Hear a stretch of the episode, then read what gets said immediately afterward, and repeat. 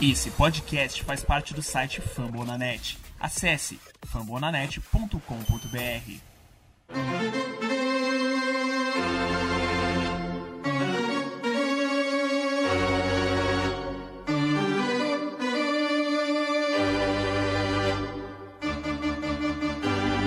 It's time for Dodger Baseball.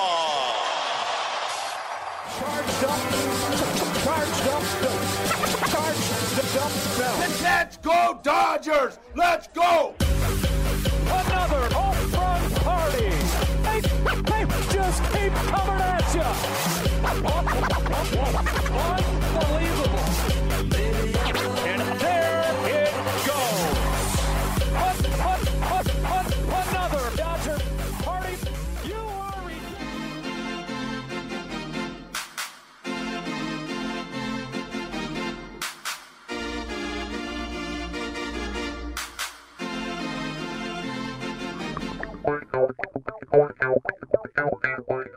E aí, Dodgers Nation, tudo bem? Como é que vocês estão? Está começando agora o episódio de número 70 do meu, do seu, do nosso Dodgers Cast Baseball. O Dodgers Cast, que é o podcast oficial para falar das coisas do campeão Los Angeles Dodgers, aqui na plataforma Fumble na net. Eu sou o Thiago Cordeiro, sou o host desse episódio, comigo Fernando Franca, o arroba Dodgers da Massa. E antes de começar, queria passar para vocês dois recados. O primeiro deles, que é mais importante ainda, a gente está pedindo muito a ajuda para o Guto Edinger, o Augusto Edinger, o arroba Yankees Brasil, está passando por um momento delicado, está correndo risco de morte, infelizmente, está sedado, entubado, vítima da Covid, de complicações no hospital. E as próximas 48 horas, a gente está gravando isso na tarde do dia 27, até o dia 29 de setembro, ele precisa muito reagir. Então a hora é agora para a gente fazer essa reação pro Guto. E o meu pedido é esse, né? Não importa a sua religião, se você acredita, se você acha que a energia positiva é capaz de melhorar as pessoas, o momento é esse, Augusto Edinger internado em Porto Alegre, num hospital, numa UTI, infelizmente já está internado há mais de 20 dias, né?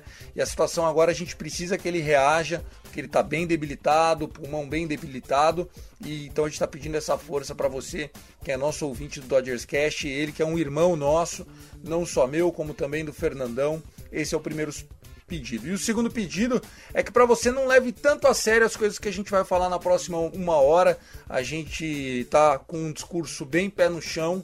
Pode ser que a gente volte aqui é, antes do wild card e o cenário tenha mudado, mas a princípio hoje a gente não quer fazer nenhum exercício de futurologia, apenas analisando o que aconteceu nos últimos 156 jogos do Dodgers, né? O que vai acontecer nos próximos seis jogos para completar 162, não dá para saber. Seja bem-vindo, meu irmão, o arroba Dodgers da Massa. E aí, Fernandão?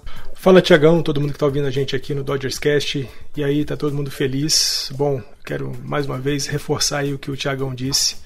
Vamos pensar positivo pro Guto, que é o que ele está precisando agora, vibrações positivas, orações, o que quer que seja de bom que você tenha a mandar, mande sim, porque é o que ele precisa. E Tiagão, pessoal que está ouvindo a gente, é, chegamos aí à última semana né, de temporada regular. Viemos aí de duas séries contra Colorado, Arizona. Não dá para se animar muito, porque de fato a semana não foi a mais legal de todas. A nossa vantagem, aliás, a nossa desvantagem para o São Francisco aumentou um pouco. E tirar esses dois jogos na reta final vai ser bem difícil, mas a verdade é que o que nós precisamos fazer é olhar para nós mesmos, olhar o que, que a gente está jogando e daí para frente encarar os obstáculos que aparecerem. Vamos em frente. Sem dúvida nenhuma. Vamos em frente. Nós somos o Dodgers Cast, lá no Twitter, arroba CastDodgers. Hoje, infelizmente, de novo, sem a presença do nosso irmão Gui Deluca, o arroba Gui ele que está em vários projetos e não bateu a agenda. A gente preferiu gravar isso já na tarde de segunda-feira, porque na terça já começa a série contra o Padres e depois no final de semana, sexta, sábado e domingo, a série contra o Milwaukee Brewers. Estejam prontos porque o Dodgers Cast de número 70 começa agora.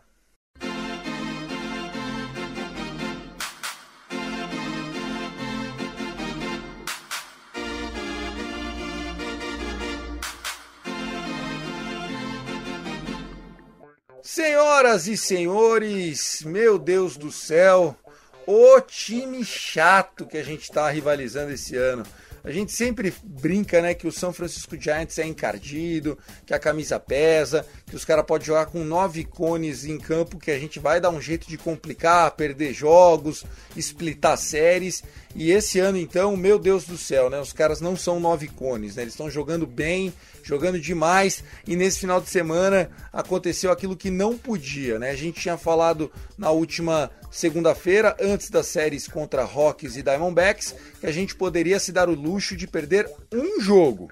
Se a gente perdesse dois jogos, a chance da gente estar atrás do Giants mais do que um game back seria muito grande e foi o que de fato aconteceu, né? O time do Giants simplesmente atropelou o Rockies fora de casa, coisa que a gente não fez, e agora nós estamos dois jogos atrás, faltando seis partidas. Isso significa que o Giants não só não, depend, eh, não só depende só dele, como eles podem ainda perder um joguinho a mais que a gente nesses próximos seis jogos sendo que eles vão também jogar em casa, estão com a faca e o queijo na mão para sair da seca. A última vez que eles garantiram a National League Oeste foi em 2012, Fernandão.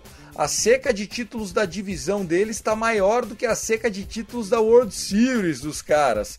O cenário não é nada favorável para nós. Ainda dá para acreditar? Não dá? O que, que você enxerga depois dessa é, dessa, desse restinho de viagem que a gente fez com seis partidas, três no Colorado e três no deserto em Arizona. Tiagão, aquela coisa, né? É, a gente, como torcedor, sempre vai continuar torcendo e vai continuar acreditando, né? Enquanto tiver jogo, tem condições, afinal de contas. É, é uma divisão que vai ser decidida realmente ali no antepenúltimo, penúltimo jogo da temporada, então é, matematicamente é mais do que possível de que os Dodgers consigam alcançar os, os Giants e até vencer a divisão. Mas alguns pontos começam a me chamar a atenção se a gente for pensar racionalmente, né? deixar um pouco da paixão de lado e vamos pensar como analistas e não como torcedores. Algumas é, entrevistas foram dadas aí ao longo da semana pelo Dave Roberts, pelo Clayton Kershaw, pelo Max Scherzer, e um discurso entre os três estava muito bem alinhados. Era o de que o que importa é o que os Dodgers podem fazer. É, a gente não está preocupado em olhar tabela de classificação, a gente não está preocupado em olhar o box score do jogo do São Francisco Giants. Nós não vamos ficar preocupando se eles ganharam o jogo, se eles perderam o jogo, nós temos que fazer o nosso jogo. Isso já dá mais ou menos uma ideia de que o time disse o seguinte: vamos jogando, se os caras tropeçarem lá, bom pra gente. Se não tropeçarem, a gente tem que se preocupar com o que a gente está fazendo. E eu acho que essa deve ser realmente a mentalidade nessa reta final. Porque talvez a gente pensa, né, Tiagão? 102 vitórias para os Giants, 100 vitórias para os Dodgers. A gente vai ter uma temporada aí de que possivelmente apenas três times consigam pelo menos 100 vitórias, né? Seriam já Dodgers e Giants com suas 100 e 102 vitórias e o Tampa Bay Rays que deve chegar a 100 vitórias ainda essa semana.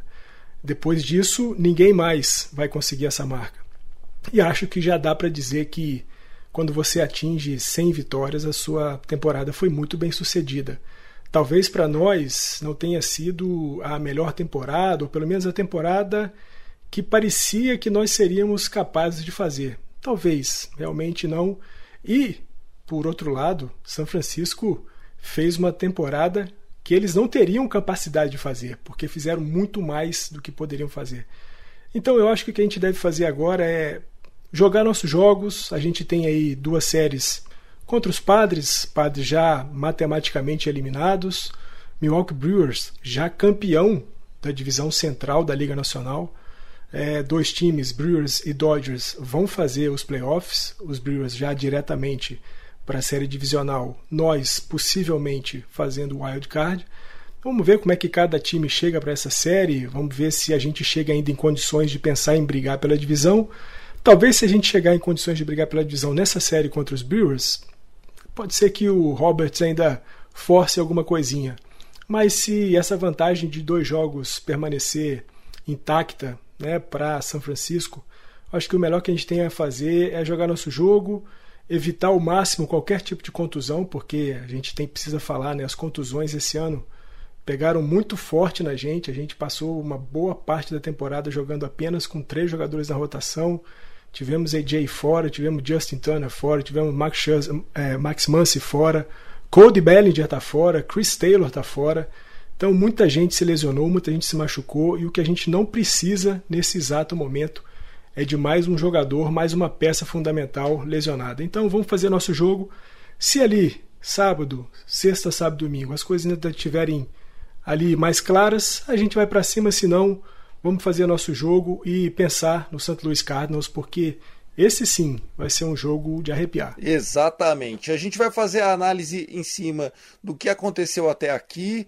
Vamos falar sobre a série contra o Padres e como o Fernandão disse, contra o Brewers, dois times que já não tem mais nada para essa regular season, né? Obviamente que a questão do Brewers provavelmente é colocar o Corbin Burns para ver se consegue é, mais uma win, baixar um pouquinho o ERA, trazer o Woodruff, trazer o, o Peralta só para dar aquela soltada no braço, a manutenção, pequenos ajustes, porque eles estão esperando apenas a definição do campeão da divisão leste da Liga Nacional. O Brewers vai enfrentar ou Braves ou Phillies, quem passar em primeiro lugar. O jogo do Wild Card já está definido basicamente, né? É ou Dodgers ou Giants contra o Cardinals. Cardinals já garantiu é, o seu o seu posto, né? É o, é o time da Liga Nacional que vai conquistar a segunda vaga. As chances do Dodgers hoje de levar a divisão Oeste é muito, muito pequena e se fosse levar é porque provavelmente teria que fazer um jogo desempate contra o Giants, que a gente nem sabe se isso é salutar para o atual momento que está a equipe. Às vezes é melhor já pegar o Cardinals de uma vez e vai para cima é, da, da equipe do Giants e seja o que Deus quiser, vamos pregar o Gaussman, os caras, mas a gente vai analisar isso em outros episódios. Aqui nós vamos fazer apenas esse exercício de análise da última semana da temporada, já agradecendo você que nos acompanhou ao longo de todo o ano. Foi a primeira vez que a gente conseguiu fazer uma temporada cheia, completa, né? Esse é o segundo ano do Dodgers Cash. Ano passado a gente começou no training camp, né, no spring training e que a gente começou no episódio 2, teve a paralisação por conta da Covid. Esse ano foi um ano muito legal que a gente conseguiu fazer off-season, a chegada do Feira, a chegada do Gui, né, o crescimento da audiência, o crescimento, né, a gente se consolidou como um dos principais podcasts da plataforma Fambonanet como um todo. Então a gente está muito feliz pelo momento que a gente está passando e quando a gente faz esse trocadilho, né, de 100 vitórias e 100 divisão, não é chororô, não. É, é, mais uma constatação. É, vai fazer o quê? A gente seria líder de todas as outras divisões do beisebol. Só não somos líderes da divisão Oeste por dois motivos. Primeiro, a gente perdeu a série contra o Giants por 10 a 9. Se fosse o contrário, a diferença seria de um jogo. E os caras varreram o Rockies duas vezes em Denver e a gente não conseguiu varrer nenhuma vez em Denver. Então só aí são mais dois jogos no mínimo para os caras. Não tem o que falar. Eles fizeram melhor os detalhes do jogo. E a gente tem visto isso no time do Giants e não tem visto isso no time do Dodgers. Né? Se a gente fosse marcar aqui o que, que foi bom nessa temporada, sem vitórias, o que, que foi ruim nessa temporada, as lesões e o que, que foi terrível nessa temporada, as falhas defensivas, né? Os defensive miscues. A gente tem errado demais, a gente tem deixado é, doubles plays em campo, a gente tem deixado o blooper single cair no chão, a gente tem feito é, alguns erros defensivos de detalhes, de tags. Qual foi a última vez que você se lembra do Will Smith pegar um jogador roubando base? Você pode até lembrar, mas perto do número de bases que já roubaram a gente é ridículo, Fernando. É, é isso, Tiagão. E se a gente falar desses erros, né, de não conseguir converter é, queimadas duplas, na série contra a Arizona, a gente teve uma chance muito fácil de converter uma queimada tripla e a gente não conseguiu fazer a, a queimada, acabou rendendo corridas contra a gente. Nessa série contra a Arizona, a gente cometeu erros no segundo jogo, então, muitos erros. O Clayton Kershaw não fez um bom jogo. Defensivamente, a gente errou mais uma vez. Pouquíssimas foram as séries em que os Dodgers não cometeram erros e que esses erros não se converteram em alguma medida em corridas ou então em jogador em posição de anotar corrida.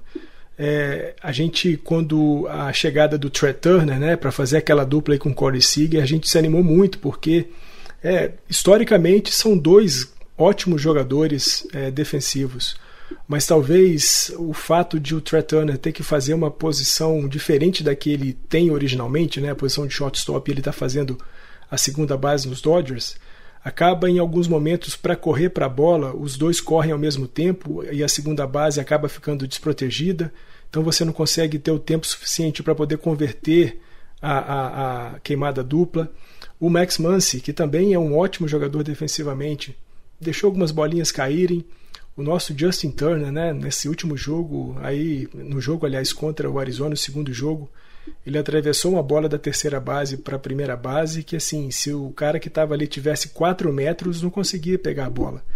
Então, muitos erros defensivos, uma queda de produção de alguns jogadores da nossa rotação nessa reta final. Né? O Biller não, não fez um bom mês de, de setembro, não fez um bom mês de agosto. É, o Urias, nos seus últimos três jogos, apesar de ser o nosso é, arremessador com mais número de vitórias, né, com maior número de vitórias não só do time dos Dodgers, mas como de toda a MLB. Também tem sofrido um pouco nos seus jogos. Até o Max Scherzer, né, no seu último jogo lá no Colorado, tomou suas pancadas. E aí, outro problema que tem me tirado um pouco do sono, Tiagão, é que a gente está com alguns jogadores em queda livre na produção ofensiva, né? Com exceção do AJ Pollock, do Seager e do Trey Turner, que ainda produzem muito bem ofensivamente. A gente tem o Mance, o Chris Taylor e o Justin Turner produzindo muito mal ofensivamente. É bem verdade que eles tiveram uma temporada de sobes e desces, né? começaram bem, ali no meio caíram, voltaram a subir, caíram novamente, mas a verdade é que os três, para o mês de agosto, setembro, estão muito mal. Mance rebatendo em agosto a 18%, em setembro a 20%, Chris Taylor a 22% em agosto e a 10% em setembro, e o Justin Turner rebatendo a 21% em agosto e 24% em setembro. A gente lembra né, que nessa questão da produção ofensiva, o Mance já chegou nessa temporada a ter quase 28% de aproveitamento. Hoje ele está com 24,8%, abaixo dos 25%. O Chris Taylor já chegou a ter quase 30% de aproveitamento.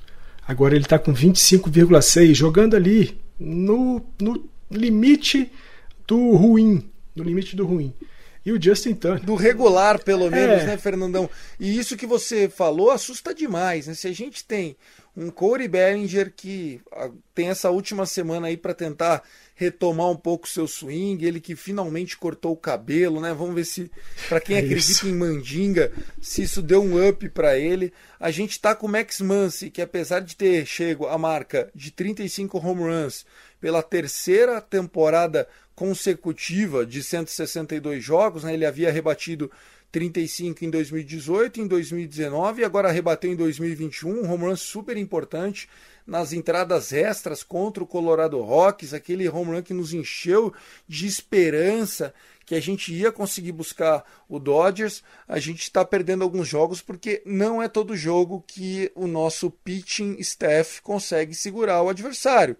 E olha, é, outubro se vence com um grupo de arremessadores muito forte, com defesas impecáveis, ou você que está me ouvindo não vai se lembrar o número de defesas espetaculares que a gente viu, principalmente no outfield do Dodgers em 2020. Foi bola buscada no muro, que o Corey Bellinger foi buscar, foi bola buscada no muro que o, o, o Mookie Betts foi buscar, foi rebatida que foi buscada no chão, só o corinho da luva que assim para não pegar no chão se a gente não melhorar o nosso outfield defensivamente e ajustar o que está acontecendo no infield, nós vamos ver times com pitching muito forte. Pessoal, é muito forte. Outubro é outro nível, é outra tensão, é outra velocidade.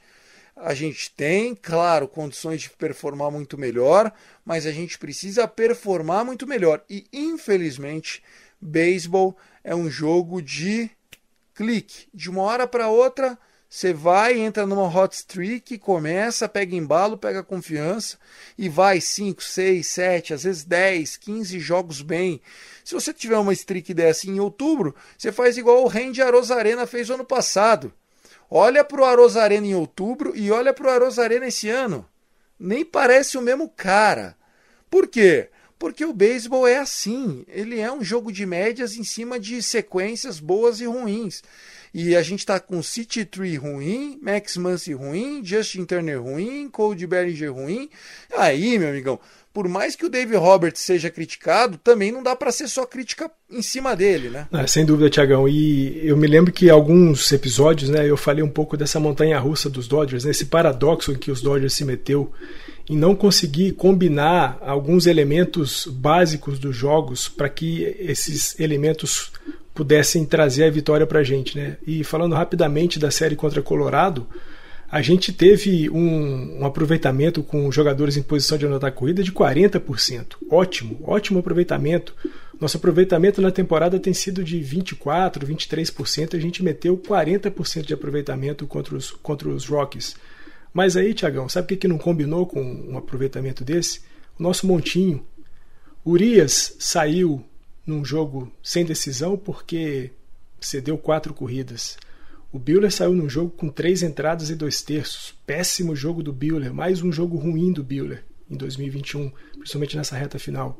Não, e, e, assim, ele que já tinha ido muito mal no jogo contra o Giants, agora é, em Colorado contra o Rockies, novamente, a gente sabe que arremessar no course field é muito difícil, mas realmente é, inaceitável. Até o, o Scherzer sofreu, né? Até o, é isso. E o Scherzer acabou apanhando. Ia complementar, né? O Scherzer também, com um jogo de cinco entradas, de seis rebatidas, de cinco corridas merecidas, ele quase que encontrou a primeira derrota jogando contra os Dodgers, jogando a favor dos Dodgers, jogando pelos Dodgers. E aí a gente vai para Arizona, outra série em que a gente não conseguiu varrer, varrer um time que já tinha, quando enfrentou a gente no primeiro jogo da série, 104 derrotas e aí foi o contrário.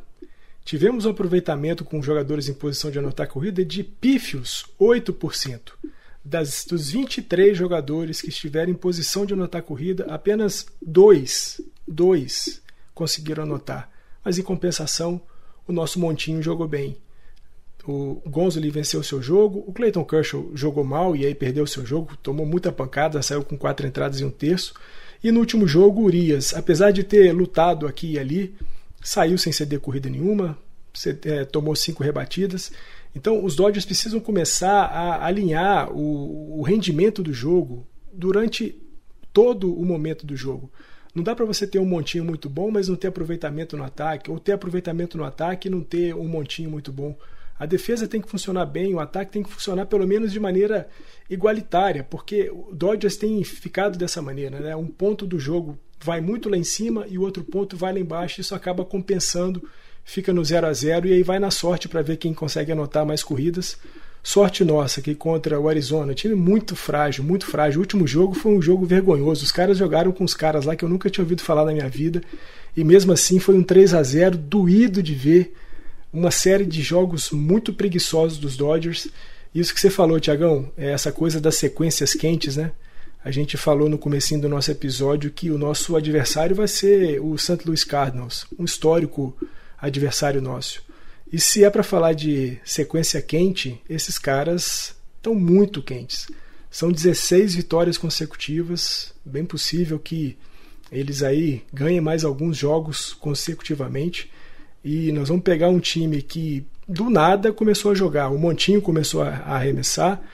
O Paul Goldschmidt, o Nolan Arenado, o Edman, o O'Neill, os caras começaram a rebater muito. Então. Vamos falar deles é. no próximo. Nem vamos sofrer agora, senão a gente já estraga a nossa semana. Uhum. Não, não quero te cortar, mas assim, hoje, hoje, 27 de setembro de 2021, não tem um time praticando melhor beisebol do que o St. Louis Cardinals, Isso, ponto, ponto final, final, acabou. Tanto é que eles estão vencendo a 16 partidas consecutivas. Vamos falar de algumas curiosidades dessa série, né? Nós tivemos é, as 100 vitórias chegando nesse domingo, esse 3 a 0 mais uma vitória do Julio Urias, o Rulinho que tem a chance de, na semana que vem contra o Brewers, com certeza ele vai para mais uma start aí de 5 innings pitches para tentar a vigésima vitória, que seria uma marca excelente para o Julio Urias, inclusive no arbitration, né? Inclusive isso vai significar alguns 3, 4 milhões de dólares a mais para ele, merecido. O nosso Mexican Boy merece dinheiro mesmo, dá dinheiro pro homem. E a gente teve o número 100 aparecendo também nesse jogo, porque na centésima vitória do Dodgers nós tivemos o centésimo home run de Corey Seager e o centésimo home run de Trea Turner. Aliás, Trea Turner que rebateu o home run pelo segundo jogo consecutivo.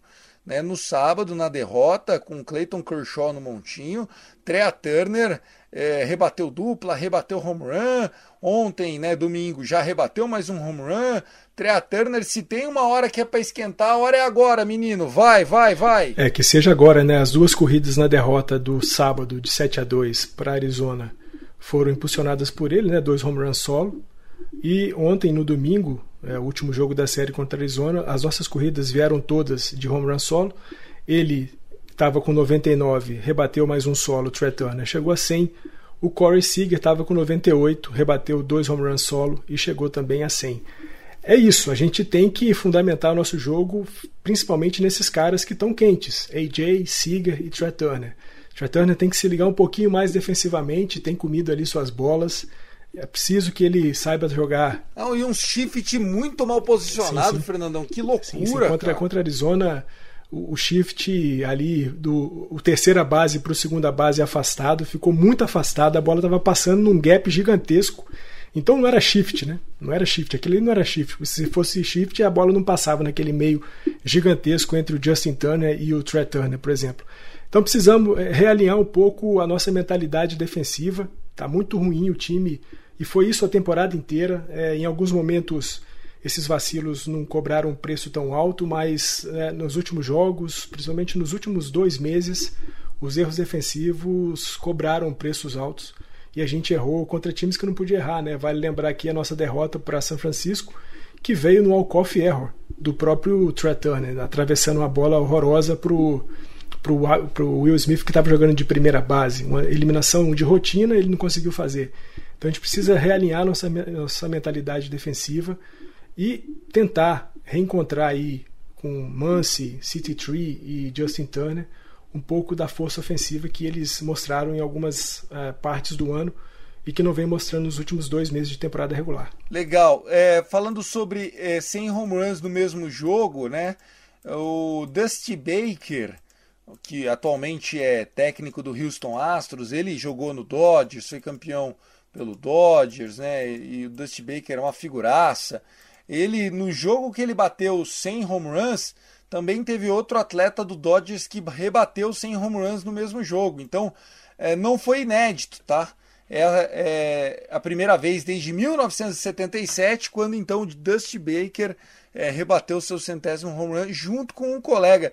Eu acho engraçado os caras descobrirem essas estatísticas, viu, Fernandão? É, o beisebol tem muito disso, né, Tiagão? Se a gente pensa que alguma coisa é inédita no beisebol, e você vai lá nos alfarrábios, vai lá nos arquivos, nos arquivos de estatísticas, você sempre vai encontrar alguma coincidência, porque o beisebol é esse esporte de muitos jogos, né, de muita coisa acontecendo num jogo só. É, Engana-se aquele que pensa que um jogo de beisebol é parado, é modorrento, nada disso. Tem muita coisa acontecendo e a gente tem a prova disso nessas estatísticas muito loucas, né?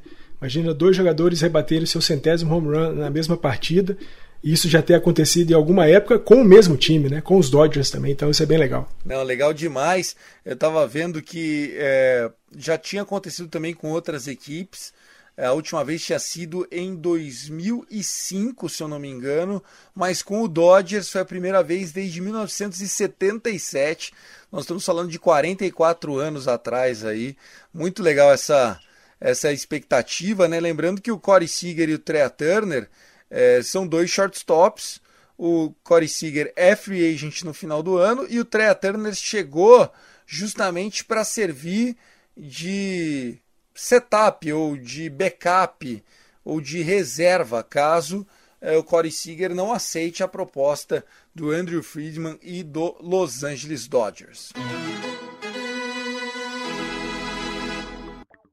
Bom, você já comentou sobre o Walker Buehler, sobre o Clayton Kershaw, que não foram bem na última, mas se a gente fosse analisar hoje a nossa rotação, não dá para dizer que a nossa rotação é ruim, né? Nós temos três jogadores com ERA de 3 ou menos e o quarto jogador é o Clayton Kershaw.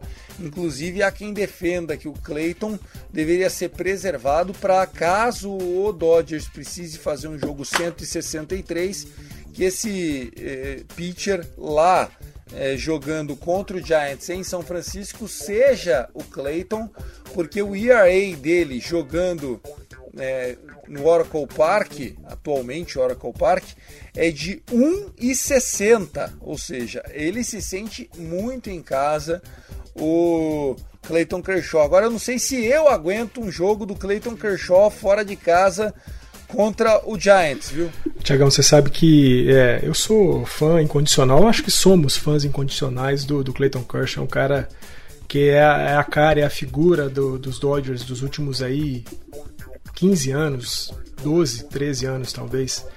E eu, eu gosto muito dele, eu confio muito no Clayton Kershaw, mas acho que também é hora da gente é, colocar o pé no chão e entender que o Clayton Kershaw não é mais o ace que ele foi há cinco, quatro temporadas atrás, se a gente pensar 2017 ainda, o cara que ele foi. Muitas lesões, é, muitos problemas, muito pedaço de temporada comida por conta de lesão, e isso foi tirando dele um pouco da, da prática do troço, do, da qualidade do negócio, mas principalmente tirou muita velocidade do arremesso dele. Né?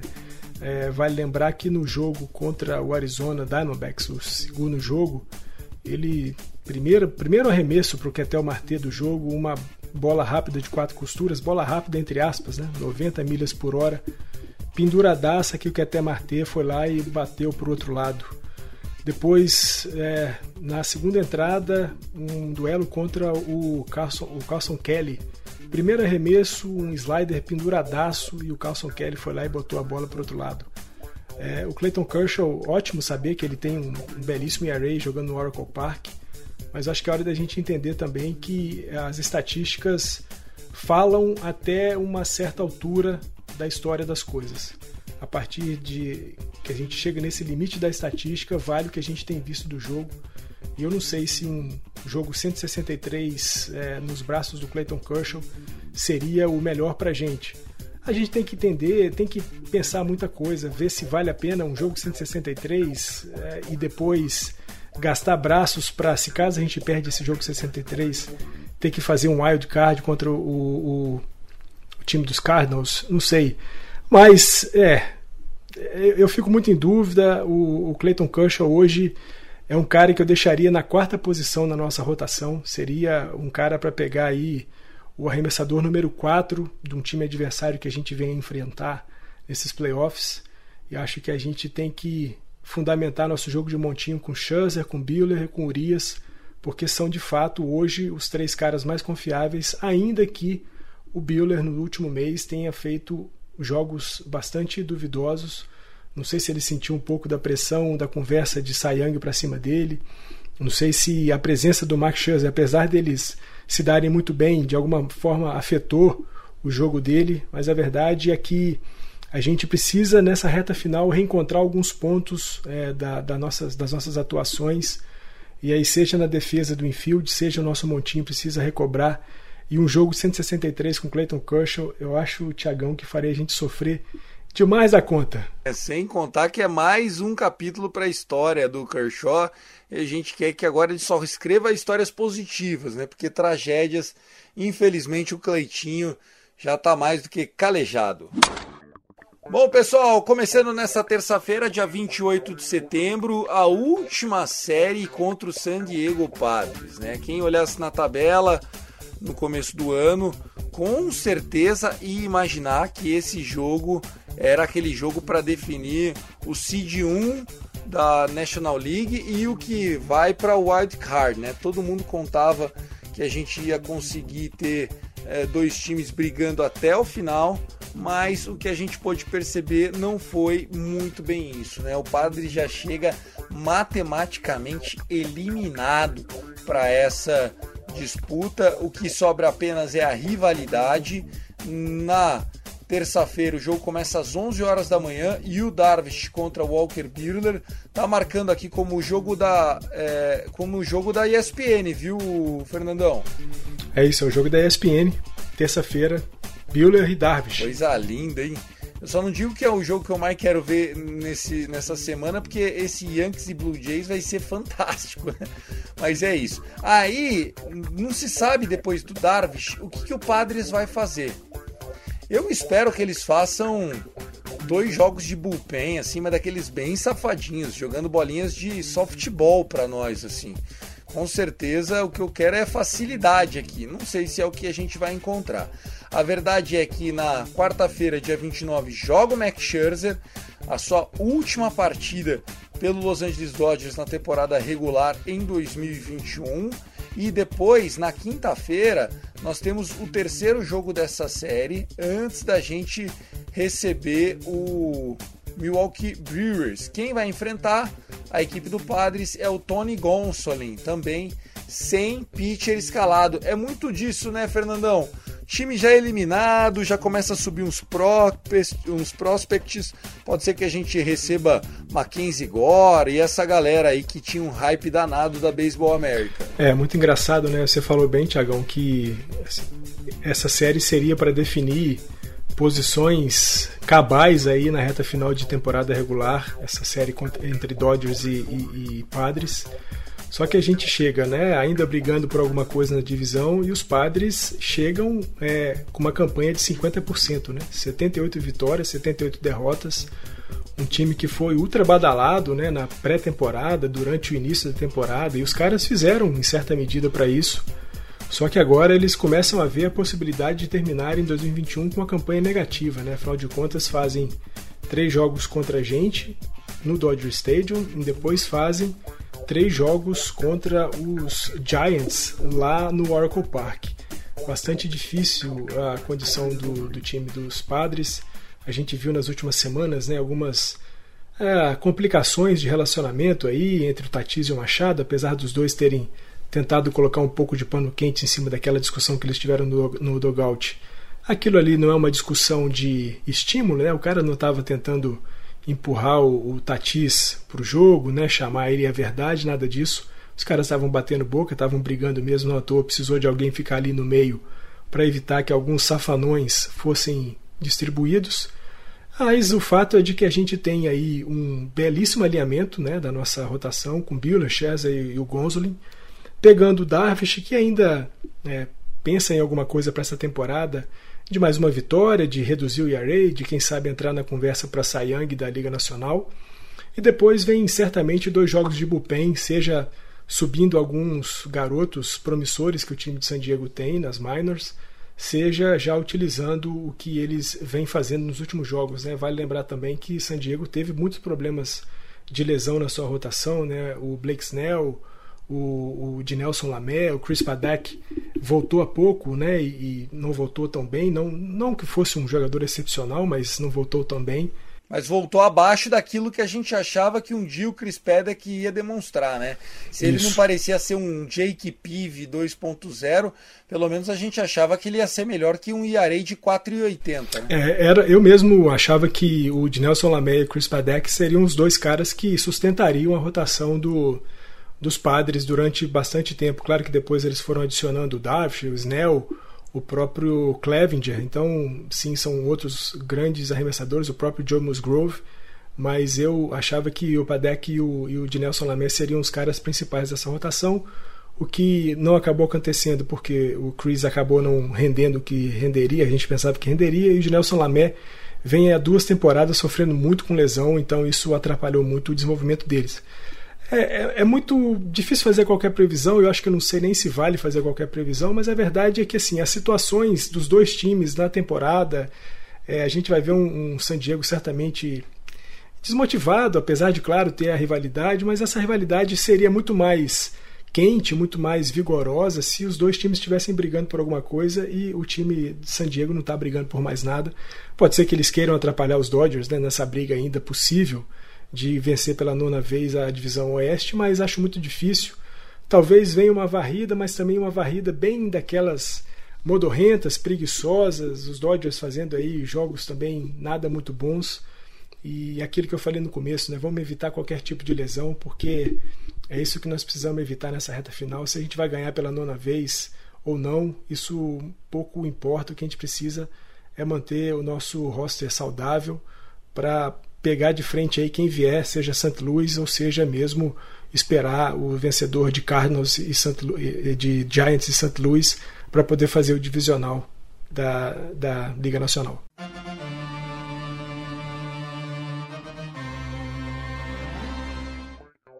Para encerrar a nossa temporada, mais três jogos no Dodgers Stadium, sexta, sábado e domingo.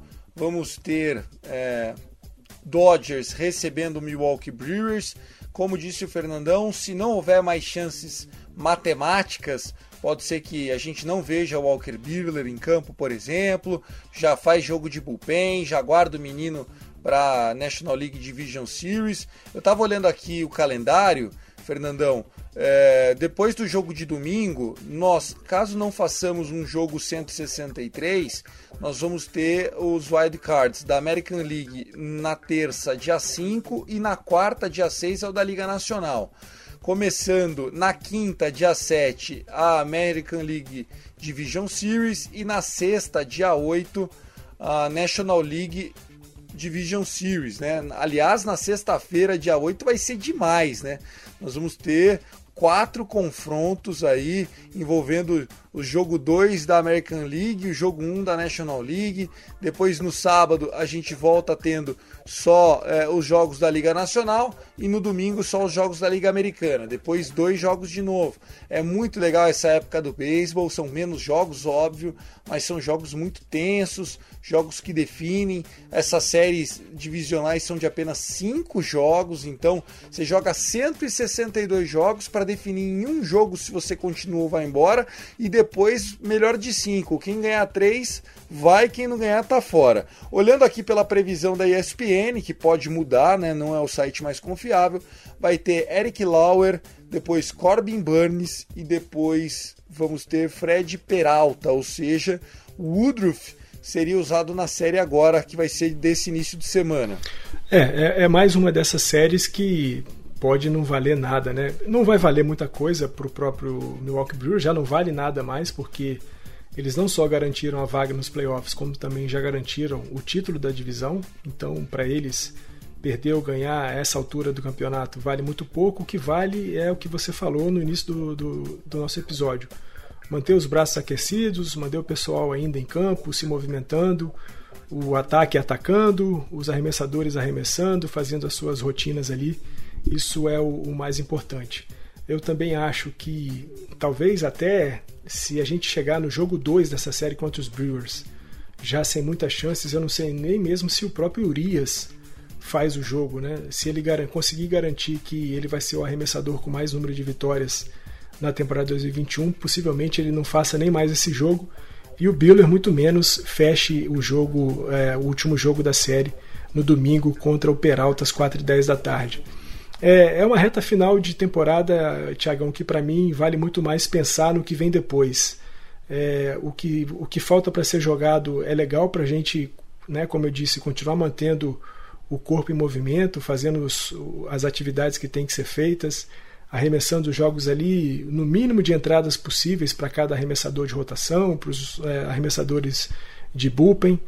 E sei, esses seis últimos jogos vão ser daqueles que a gente assiste, mas já pensando para nós, mais possivelmente, no jogo contra o St. Louis Cardinals, que esse sim é o jogo que define a nossa continuidade na temporada 2021. É, são duas séries aparentemente mais tranquilas, porque é, os dois times que nós vamos pegar, tanto Padres quanto Brewers, já não brigam por mais nada mas é, nós também, por, pelo nosso lado, não sei o quanto que a gente quer brigar por uma, alguma coisa ainda nessa reta final.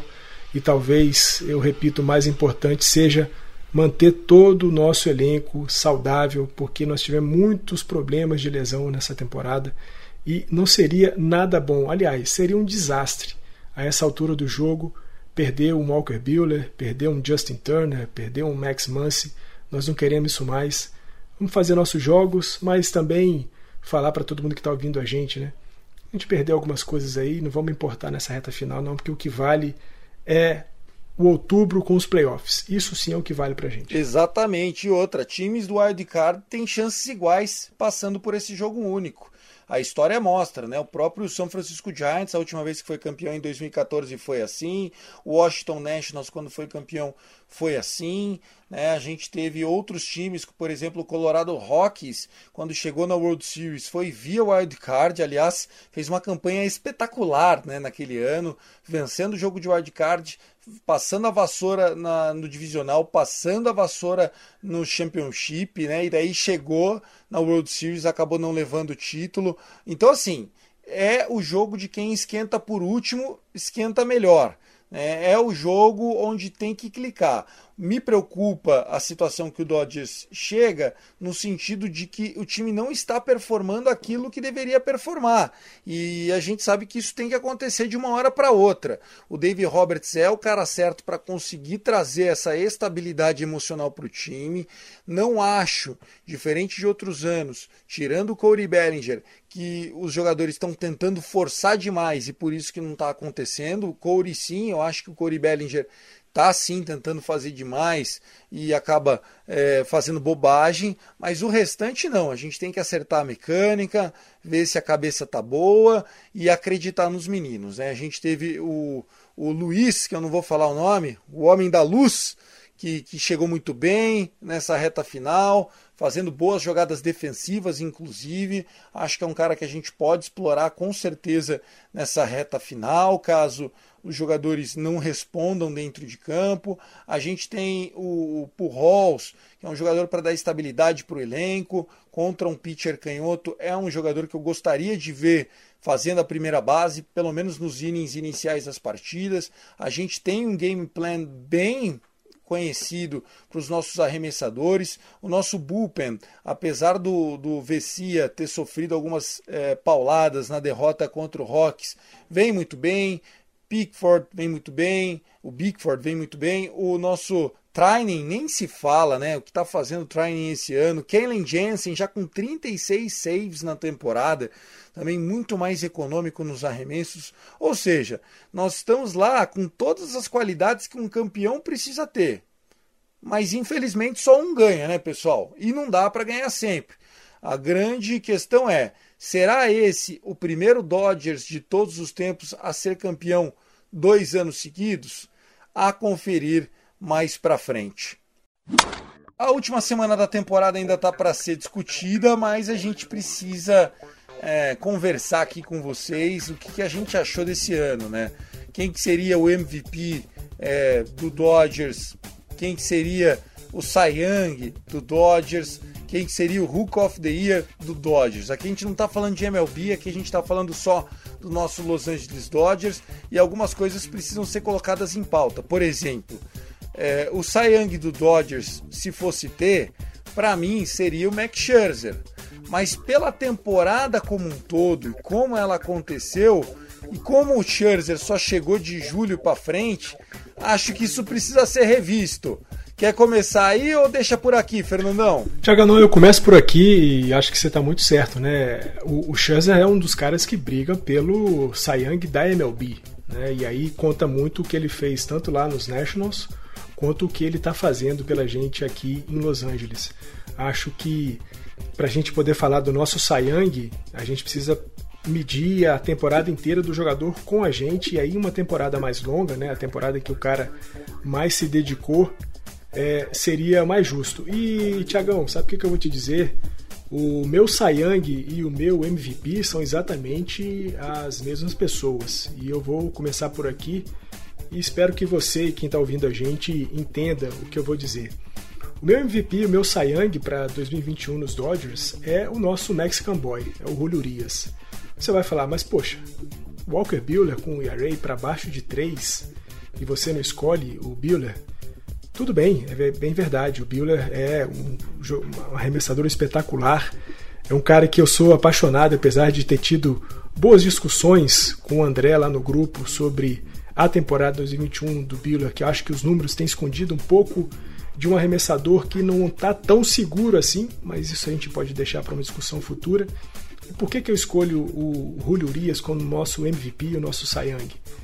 Vamos fazer uma análise aí das três últimas temporadas do, do Urias, contando com 2021. 2019 ele fez 37 jogos pelos Dodgers, 8 como starter.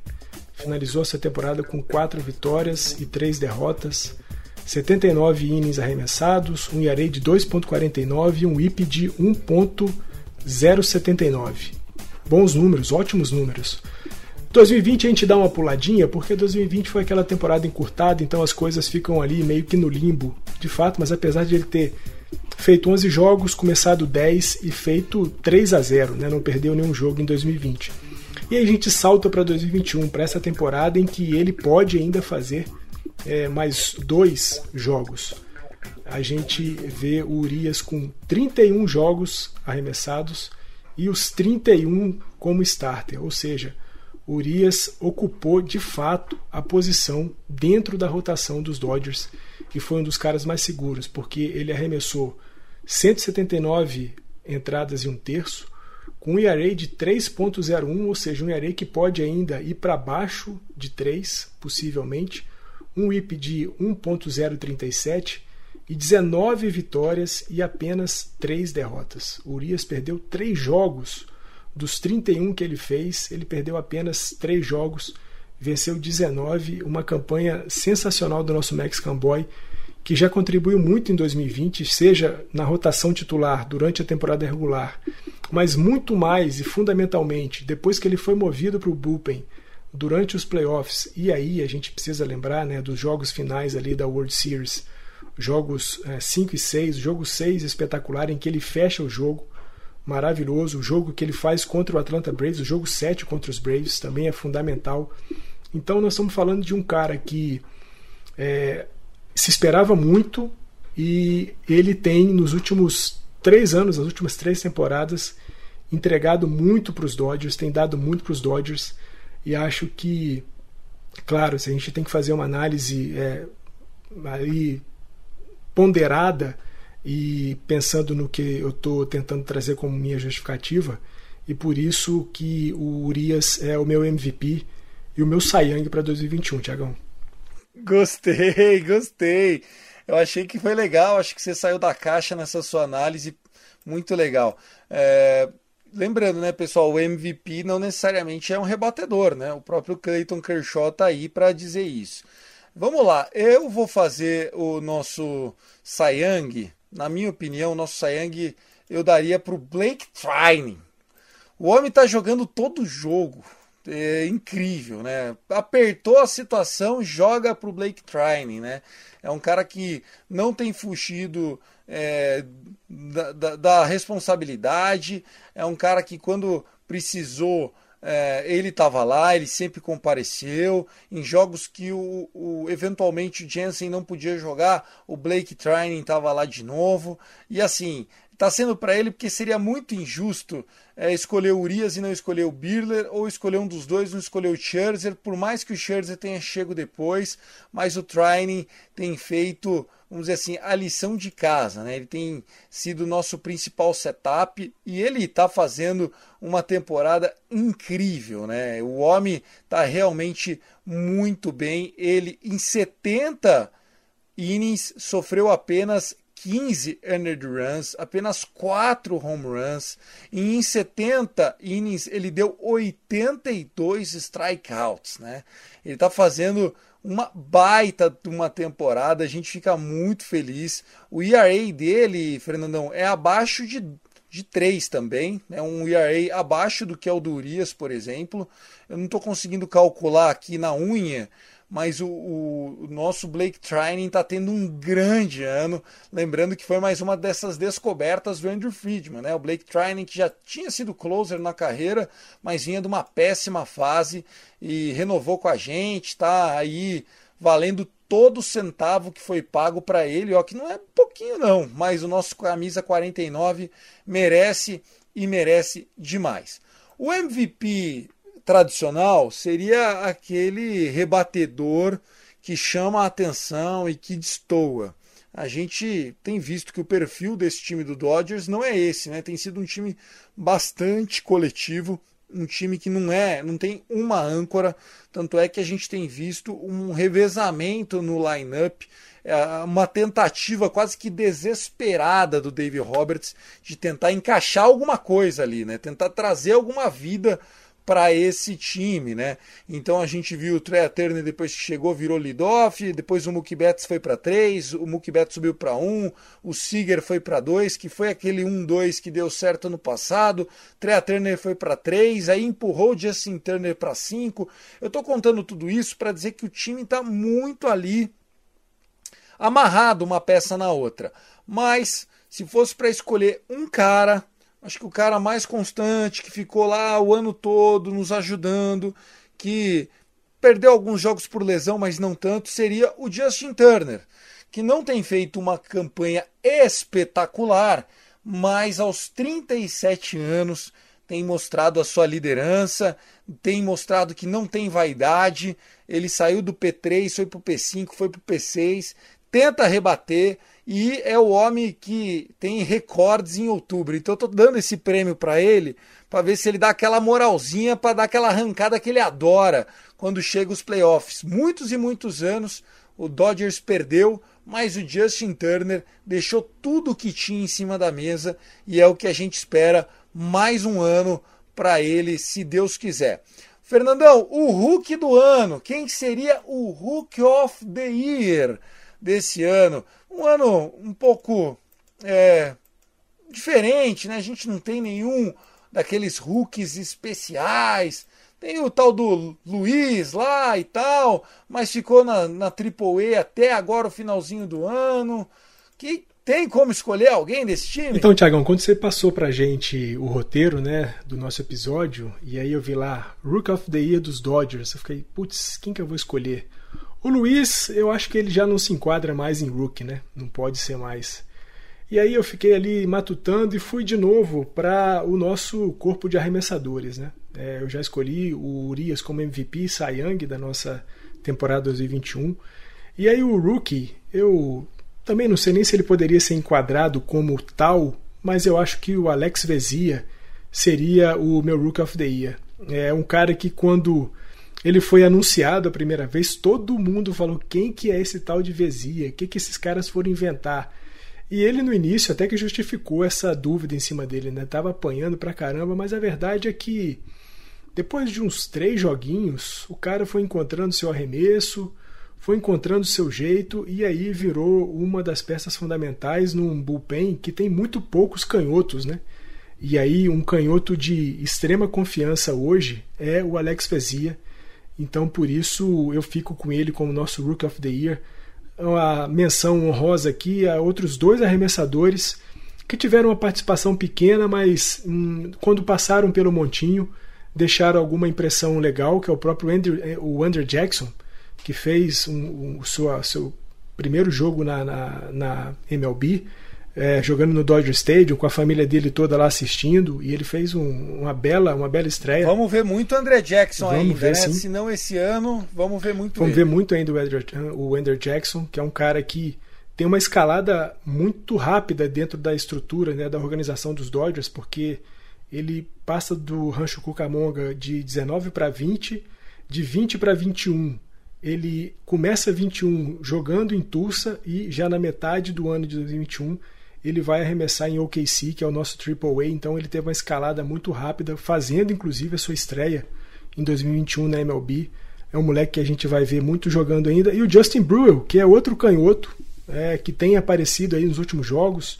É um desses caras que vem, às vezes, para encerrar o, a entrada, né? quando você já tem dois eliminados e o próximo rebatedor adversário é um canhoto. A gente tem visto o Justin Brewell fazer os seus jogos. Sim, é verdade, tomou algumas pancadas nas suas últimas duas aparições, mas é um moleque que a gente tem que saber construir porque vai dar frutos pra gente, como o Caleb Ferguson já deu, como o Dustin May é, já deu, como o próprio Tony Gonsolin já deu. Então são dois caras aí que a gente precisa ficar de olho, porque no futuro sim podem brigar não só pelo Rook of the Year aqui do Dodgers Cash, como também o Rook of the Year da própria MLB, o Andrew Jackson, Justin Brewer, mas o prêmio desse ano para mim vai para o Alex Vezia. Legal, gostei. Eu não sei se o Vezia realmente se enquadra é, nessa característica de Hulk, né? A gente. É, eu não, não, pesquisei isso antes e eu estava com essa dúvida, né? Será que a gente poderia escolher o, o Bickford, por exemplo, que também foi muito bem ao longo do ano, né? Estabilizou o nosso bullpen, principalmente ali em julho, em agosto, quando a gente começou a sofrer e depois deu uma retomada, jogou muito bem, mas eu me sinto é, muito é, contemplado, viu? Acho que essa é a palavra. Vou seguir com o relator. E para concluir, já chegando uma horinha aqui de Dodgers Cast, vamos falar da festa fantasia. Rolou a tradicional Sweet Up Party do Dodgers, galera se fantasiando, um melhor que o outro. Os nossos é, arremessadores titulares vestidos de motociclistas maldosos, né? A gente viu ali Walker Buehler, Urias, tinha até tatuagem fake do Max Scherzer, do Clayton Kershaw. Poxa, tinha gente fantasiada de Jeff Bezos, o, o nosso Mark Pryor, técnico de arremessadores, tava é, de Average Joe, que seria um João qualquer, né? Tipo, muito legal as fantasias ali, viu, Fernandão? Ô, Tiagão, é muito legal, né? Porque, para além de, claro, né, a produção, e a gente, quem viu as fotos, viu que a produção dos caras é, é pesada, né? Os caras levam muito a sério esse lance de festa fantasia, mas mostra muito o clima do vestiário, né? Mostra o quanto que os caras estão alinhados, o quanto que os caras estão grudados uns com os outros. Né? Você falou aí da rotação de parte da rotação titular, né, com Urias, Buehler, Scherzer e Clayton Kershaw se fantasiando de motoqueiros. A gente teve o, o Cody Bellinger de, de extraterrestre lá, de OVNI, outros caras fantasiados de, de astronautas. Então, assim, a gente viu o corpo técnico todinho, viu ali o, o staff de logística também, os jogadores, é, bullpen, todo mundo é, fantasiado, todo mundo se produzindo, levando a sério o negócio, porque isso mostra a cola, né? Isso mostra o quanto que os caras estão juntos, o quanto que essas coisas, por mais é, bobas que possam parecer, de fato o que elas demonstram é que os caras estão juntos, que os caras estão ali curtindo o que o outro faz. Isso vai virar conversa depois entre eles, vai virar piada, vai virar zoação. E é para isso que serve essas aparente coisas bobas. Legal, gostei também dessa, dessas fantasias. Fosse para escolher a melhor, seria desse quarteto dos nossos arremessadores, parecendo uma boy band ou uma banda de rock, ou mesmo um motoclube americano, né? Ah, sem dúvida, né? Esses quatro aí investiram muito, o que você falou, né? A tatuagem ali fake do, do Max Scherzer é coisa de quem levou muitíssimo a sério a história de Festa Fantasia, então muito legal para os quatro o prêmio de fantasia do ano, fantasiados do ano, vai para esses quatro arremessadores aí dos Dodgers. Tá certo, Fernandão. É isso, pessoal. O episódio 70 vai ficando por aqui. Força Guto. A gente está torcendo muito pela recuperação do nosso Gutinho, o arroba Yankees Brasil. E a gente volta.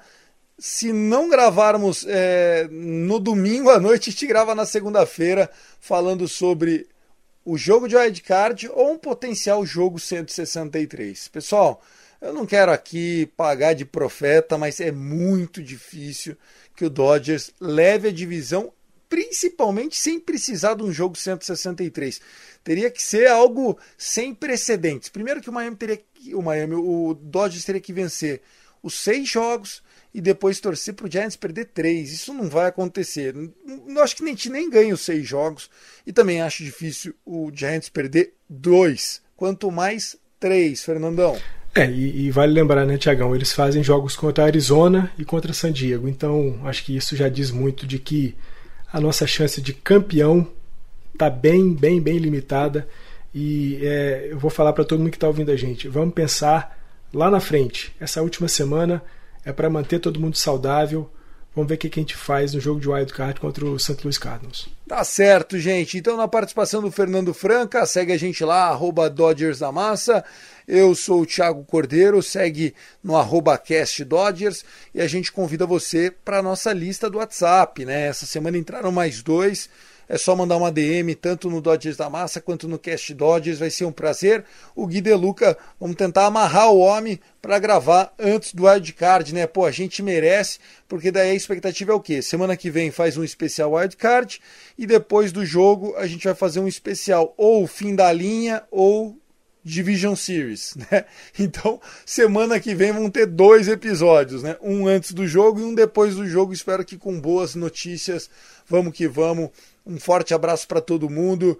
I love LA. Go Dodgers! I love